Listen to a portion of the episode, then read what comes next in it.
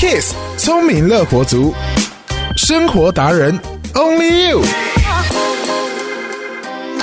最近下雨的机会多，当容器积水，就容易形成登革热病媒蚊的滋生地。环保署呼吁民众，下雨过后应该要赶快检视住家内外以及周围环境，主动的清除积水容器，以免滋生蚊虫。以清除再清除、检查再检查的方式来整理家园。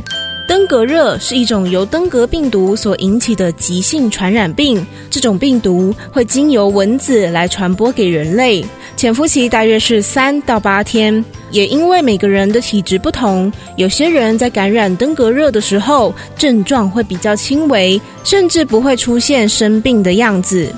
而登革热的典型状况会有突发性的高烧、头痛、肌肉痛、关节痛以及出现疹子等现象。